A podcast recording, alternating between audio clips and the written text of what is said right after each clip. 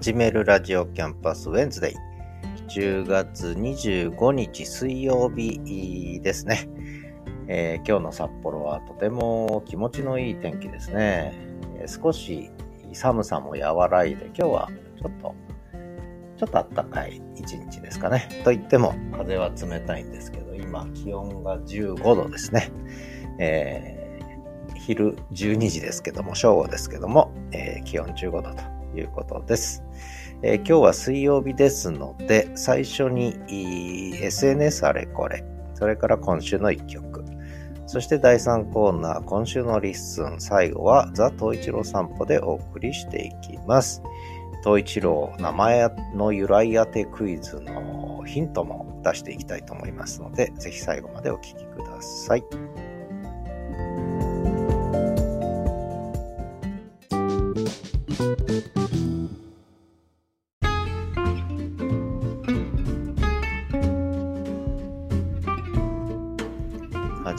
ラジオキャンパスウェンズデイ10月25日の配信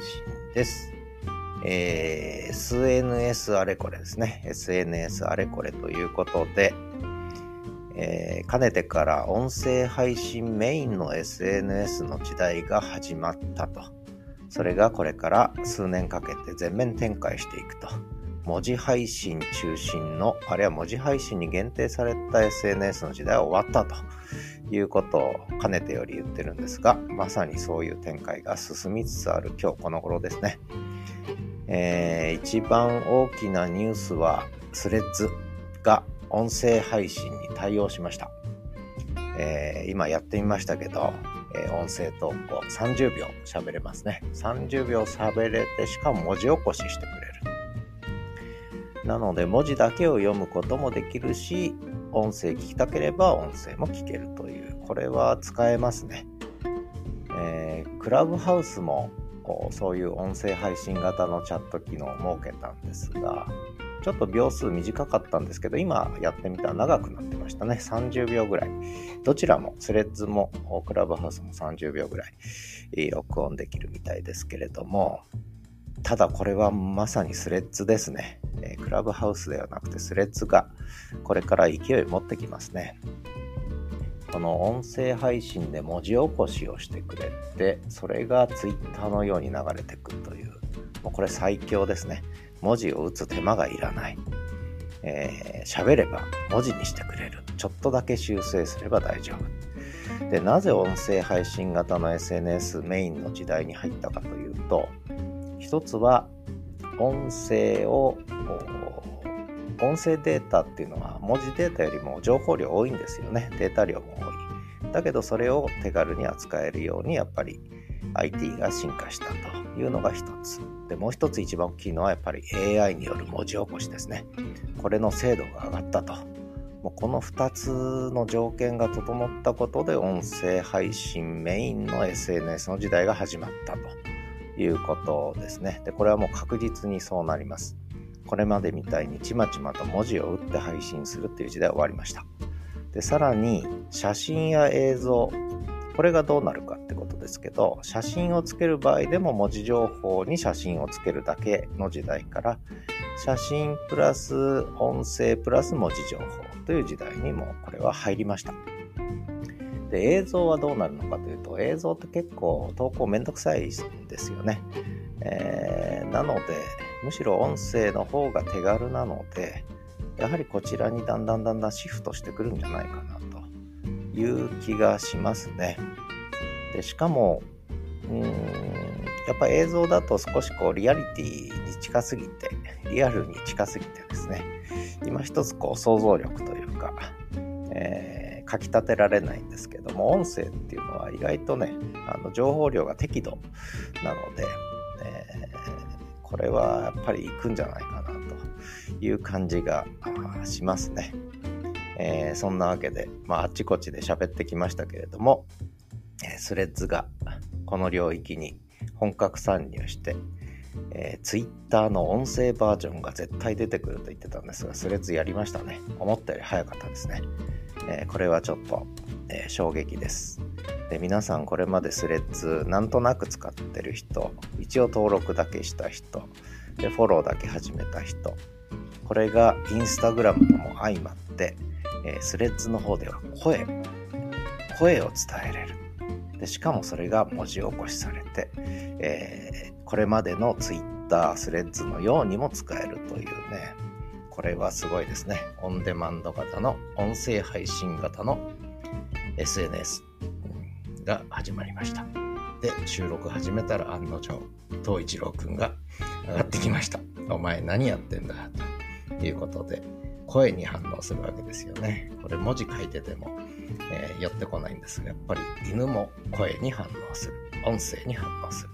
喋る声はやっぱり最強ですね。えー、今まで1階にいたのに、もう喋り始めただけで何か起きてるぞということで、犬も反応して上がってくるという、まあ何喋ってるのかよくわかりませんが、まあこれが一つですね。えー、いわゆる SNS の世界に音声が加わってきたということ。で、もう一つは、ポッドキャスト業界。ポッドキャストはまさに音声だけの世界だったわけですが、その音声だけの世界に文字起こしが加わったことで検索されるようになった。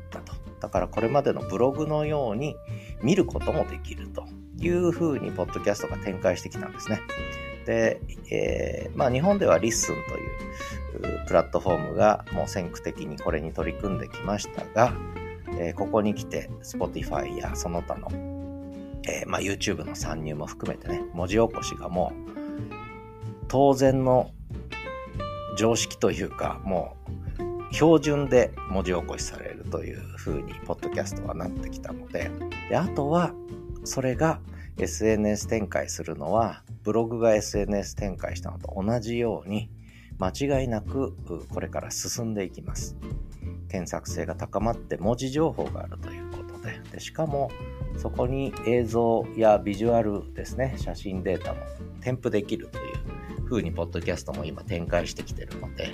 もうそうなってくると間違いなく SNS 化が進むということで、えー、まあ、今週の今週じゃないや SNS あれこれ、えー、これまでの文字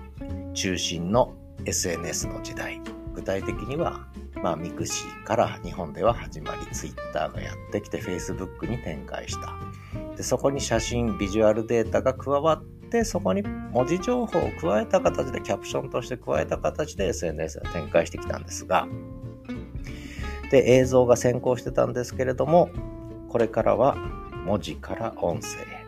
そして映像にちょっと飽きてきた人たちが、このボイス、オンデマンド SNS にどんどんどんどん参入してくるということになっていきます。もう間違いなく流れが変わりました。そういう意味では、えー、Twitter、Facebook 時代は一段落し、これからは、まあそれ、そのプラットフォームでもそういった要素は取り入れられていくでしょうが、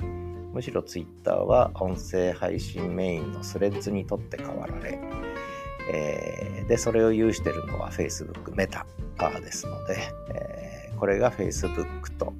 えー、Instagram とも連携しながら、で、スレッズがそこに加わったら、もうこれメタ社は最強ですよね。で、それに対抗するのが Google YouTube 連合ということで、Google YouTube も、特に YouTube が、えー、Google Podcast を吸収する形で、えー、これまでの映像中心の SNS からあ音声配信も含んだ SNS に YouTube が展開してくるということで、えー、そういう意味ではもう Google、YouTube 連合、そして、えー、Facebook、Instagram、スレッズのメタ、あどちらも、えー、そういう方向にシフトしてきたと。で、問題になるのは Amazon、そして、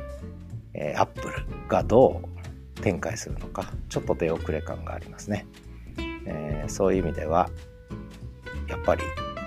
Facebook、Instagram、スレッズのメタ VS、えー、Google、YouTube という構図がねこれから展開していくような気がしますね。まあそんな形で、えー、結構まあ、SNS の世界は新しい時代に入ったということで、私自身はとてもワクワクしてますね。えー、楽しくなってきたぞと。久しぶりに SNS っぽくなってきたぞ。ということで SNS 新時代が始まったということで、えー、SNS あれこれ今日はこんなところでよろしかったでしょうかということで音声ということに関連して、とても懐かしいというか知らない人は知らないんですがフィンガー5の歌ってた恋のダイヤル6700を今週の一曲としてお送りします。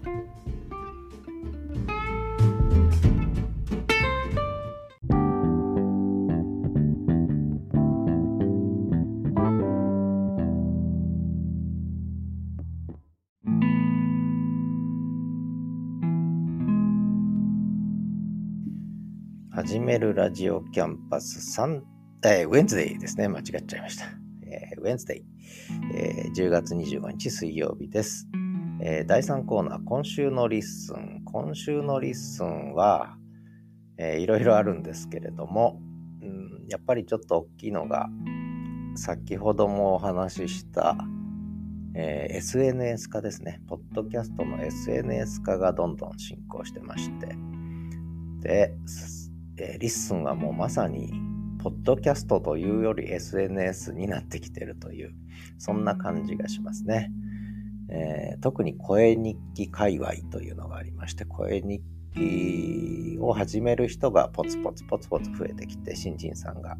やってきてね、えー、ちょっとした何でしょう、まあシェアハウスに例える方もいるんですが、うん、ちょっと村が、村がだんだんだんだん入村者ですね。えー、村に入村する方が、えー、ポツポツ増えてきたみたいな感じで、ご近所付き合いが始まってるという感じですね。もう、ポッドキャストをこれまでのように配信するのではなくて、SNS として、えー、あ、これポッドキャストだったんだぐらいの感じでね、えー、ポッドキャスト後からついてくると。たまたまやってたらそれがポッドキャストだった。まあそういう意味ではその音声配信これ先ほどお話したスレッズが音声配信に参入したということで、もう音声配信とポッドキャストの境界線がどんどんなくなっていくんじゃないかなという気がしますね。だからまあ従来型のポッドキャストという考え方にあんまりとらわれすぎてもそれはそれでちょっとやっぱり旧時代のものになっていく可能性が高いなというふうに思うんで、まあ、そういう意味ではやっぱり LISTEN というのはもう完全に SNS として音声配信の SNS としてでたまたまポッドキャストだったというだけの話になってきてるかなという印象をとても私は強くしています。で、えー、そんな、えー、この LISTEN ですけれどもいろんな改善がもう日々なされていって、これはやっぱりすごいですね。えー、とてもすごいです。あの、やっぱり開発している近藤さんがね、はてなブログを作られた方だということで、えー、その、まあ基本的な考え方がやっぱりコミュニティなんですよね。えー、ハテナブログはかつてハテナ村と言われたこともあるぐらいですけれども、基本的にやっぱりコミュニティ形成ということ、えー、コミュニティつながり、えー、なぜか集まってくるというね、えー、いうことなんだと思います。で、たまたまそのきっかけが声日記、ね、声で喋ってみる。で、リアクションがあってもなくても、と思いながらやってみたらリアクションがあって結構楽しいかもしれない。でそこで人と人とのつながりができて、えー、みたいなね、えー、感じになってきてるわけです。だからこの LISTEN の持ってるコミュニティっぽさがね今後どこまで膨らむのか膨らまないのか膨らんでった時に村が町になりシティになりね、えー、大きな、まあ、グローバル展開まではしないでしょうけれどもだんだん規模が大きくなると規模が大きくなったなりの問題も出てくるので、そのあたりがどう展開するのかっていうのは、やっぱりちょっと気になるけれども楽しみでもあるし、まあいろいろ、えー、めんどくさいことも起きてくるんだろうなっていう予感もしながら、あの、関わらせていただいてます。で、そんな今週の LISTEN ですけど、私もコンスタントにいろんな番組を配信させていただいていて、あの、とても楽しくやらせていただいてます。そこでのコミュニケーションもそうですけれど、まあ私の場合にはコミュニケーションよりもやっぱりそこで、こう自分の頭の中にあるものを頭の中だけに置いといてもしょうがないだろうと。まあ追い先も短いのでね、えー、そういう思いでもうそれこそ、えー、遺言を残すような感じでね、やってる部分も実はちょっとあるんですけれども、まあ喋れることはもうみんな喋って、えー、ここに置いていこうと。で、それが、まあ LISTEN 界隈でも伝わるかもしれないけども、 LISTEN を超えて、えー、私の場合にはやっぱりポッドキャストとしての性格もかなり持たせてるんで、えー、声日記は LISTEN 限定で配信されてる方もいるんですが、私はすべて、えー、ポッドキャストとして Apple にも、Apple Podcast にも、当然 YouTube にも、えー、そして、えー、Amazon Music にも、それから Spotify にも飛ばしてますので、えー、そういう意味ではどこでどう、えー、誰に声が届くか、全くわからないということも楽しんでいるつもりです。で、ついでにちょっと LISTEN の対抗馬になるかわかりませんけど、台湾でもポッドキャストのホスティングサービスが始まって、えー、スター、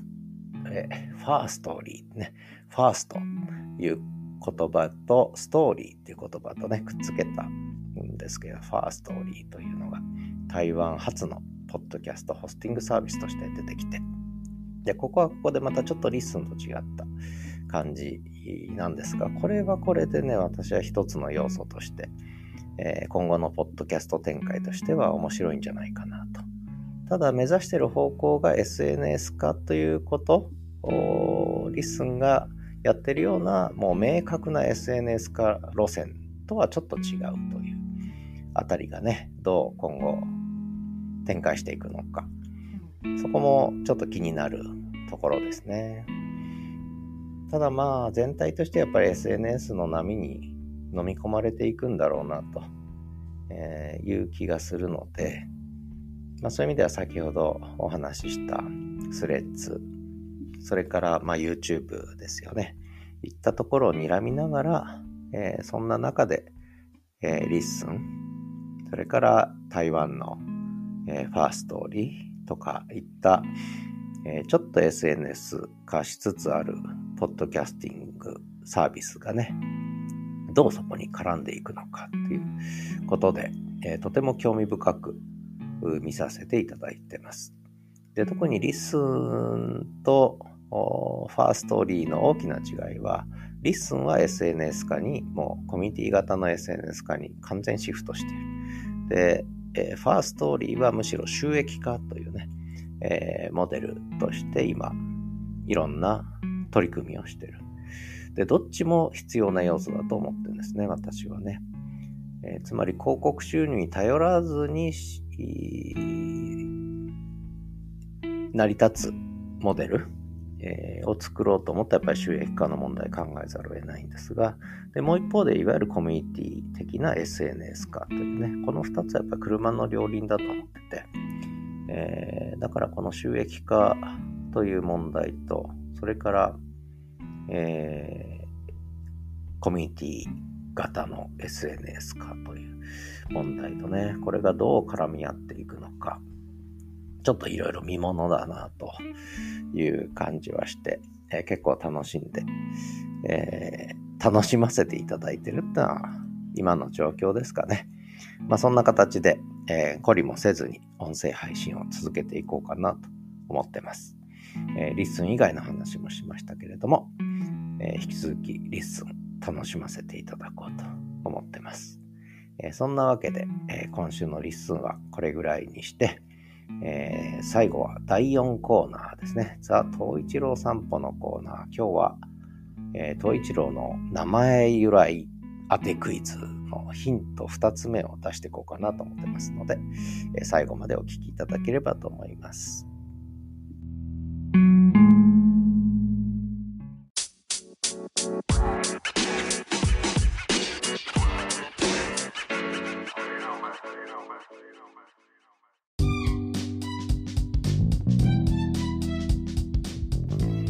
始めるラジオキャンパスウェンズデイ第4コーナーザトイチロ散歩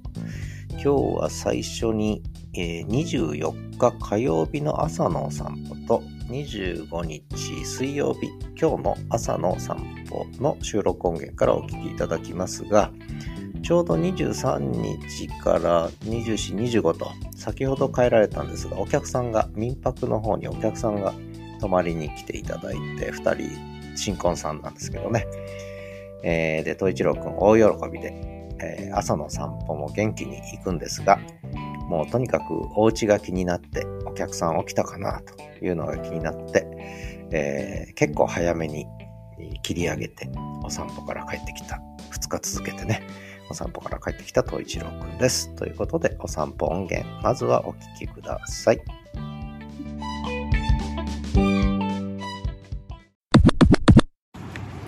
10月24日朝の6時か豊平川河川敷霜が降りてますね。霜初霜ではないんだよ。ないんでしょうが霜が降りてますね、えー、冷たい朝です。まあでも気持ちいいですね。とてもねひんやりして。そんなに冷たいけど寒くないっていう。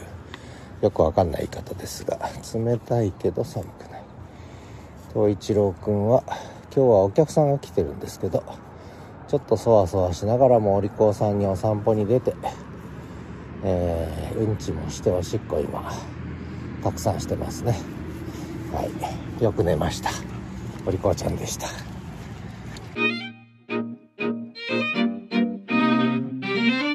10月25日朝5時55分。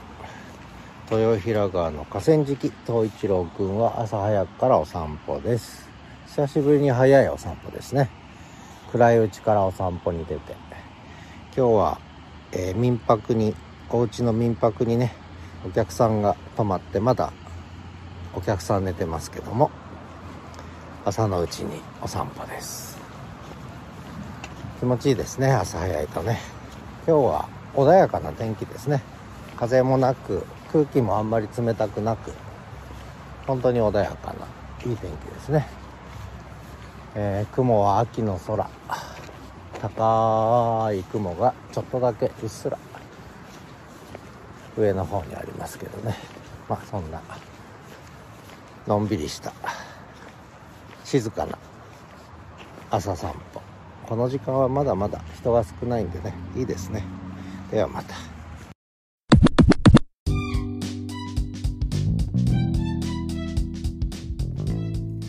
えー、ザ・トイチロー散歩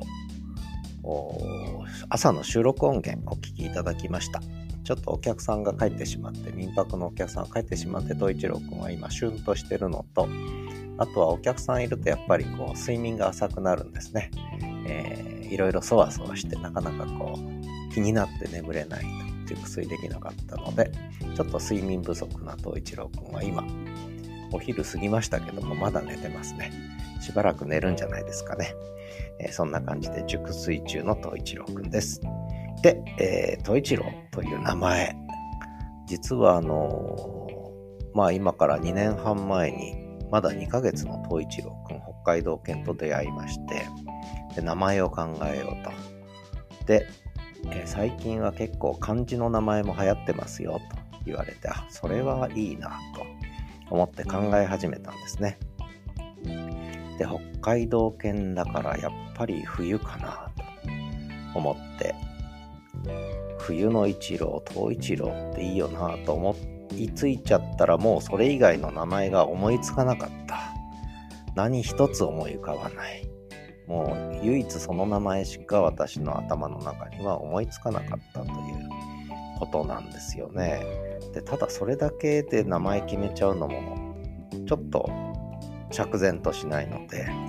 この東一郎っていう名前をあらゆる角度から検討しました、えー、親バカかもしれませんが生命判断もネットでね、えー、やってみたりとかね、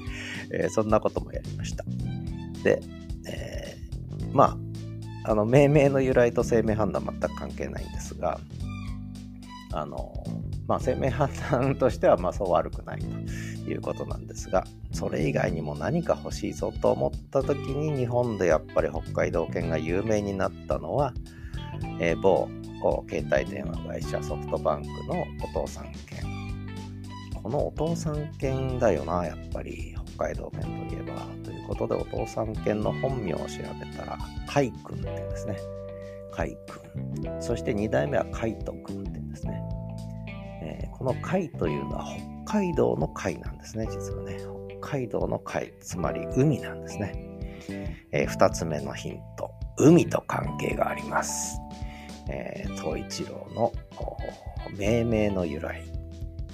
えー、ソフトバンクのお父さん兼海君と2代目海斗君これは北海道の海海から来ているでその海と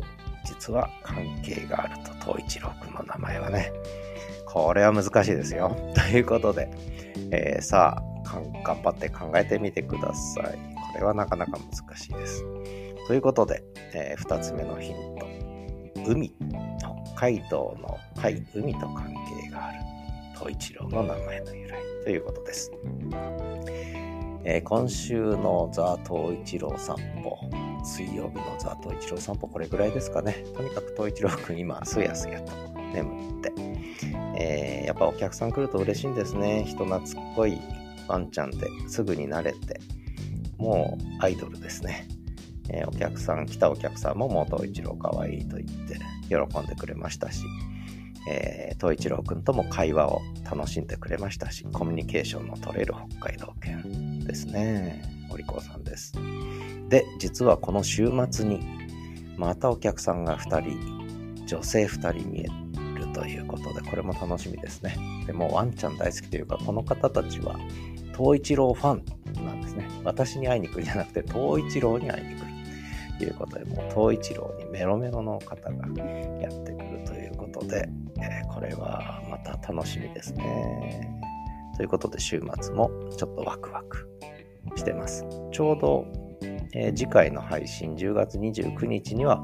お客様がお帰りになってからの収録になりそうですので、その雰囲気もちょっと伝えれるかもしれません。えー、そんなわけで、えー、今週のザ・ト一郎散歩は、えー、民泊のお客さんが来て、え興奮して喜んで嬉しくて、え楽しかった東一郎でした。それではあエンディングですね、えここまでお聴きいただきありがとうございました。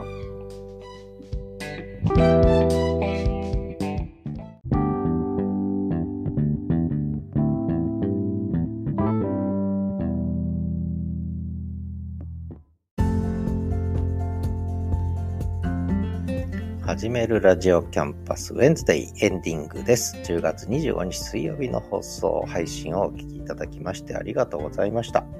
えー、今日は、まあ、SNS あれこれ、とうとう音声配信メインの SNS の時代が本格的に幕開けしたと。音声配信型 Twitter っぽいスレッズになってきたぞという話をさせていただきました。それから LISTEN ですね。これは SNS ポッドキャストの SNS 化をもう急激に進めているということで、えー、いろんな動きがあります。で、東一郎くんは民泊、ね、お客さん来て、ちょっとワクワクの一週間ですね。えー、で、また11月もね、民泊のお客さん来てくれるんですけど、で、その民泊のお客さんが私の娘の、なんだろう、仲の良い方で、えー、娘も便乗してやってくるということなんで、しかも3泊されると4日間滞在ということで、11月も東一郎君はもうワクワクですね。で、12月の予約はまだありませんので、それ以外の予約はありませんので、民泊で東一郎君に会いたいという方はね、えー、ぜひぜひ北海道旅行を計画していかがでしょうかということで、えー、始めるラジオキャンパスウェンズデーをお送りしてまいりました。あ、そういえば今回お泊まりになって先ほど帰られた方は、また来年の5月末か6月ぐらいに来たいねというふうにおっしゃってましたのでね、それも楽しみです。もうリピーター大歓迎ということで、えー、と一郎くんはもうね、お客さん来るのを楽しみにしてますので、ぜひぜひ会いに来てください。お待ちしてます。ということで最後までお聴きいただきありがとうございました。次回は10月29日日曜日の配信、多分ちょっとお客さんの都合でちょっと遅めの配信になるかなと思います。しかも私、えー、60歳迎えて最初の配信と、還暦迎えて最初の配信ということになるので、記念すべき配信しなきゃなと、次回はね、ちょっと気合い入れていきたいと思います。ということで、えー、今日もありがとうございました。ではまた。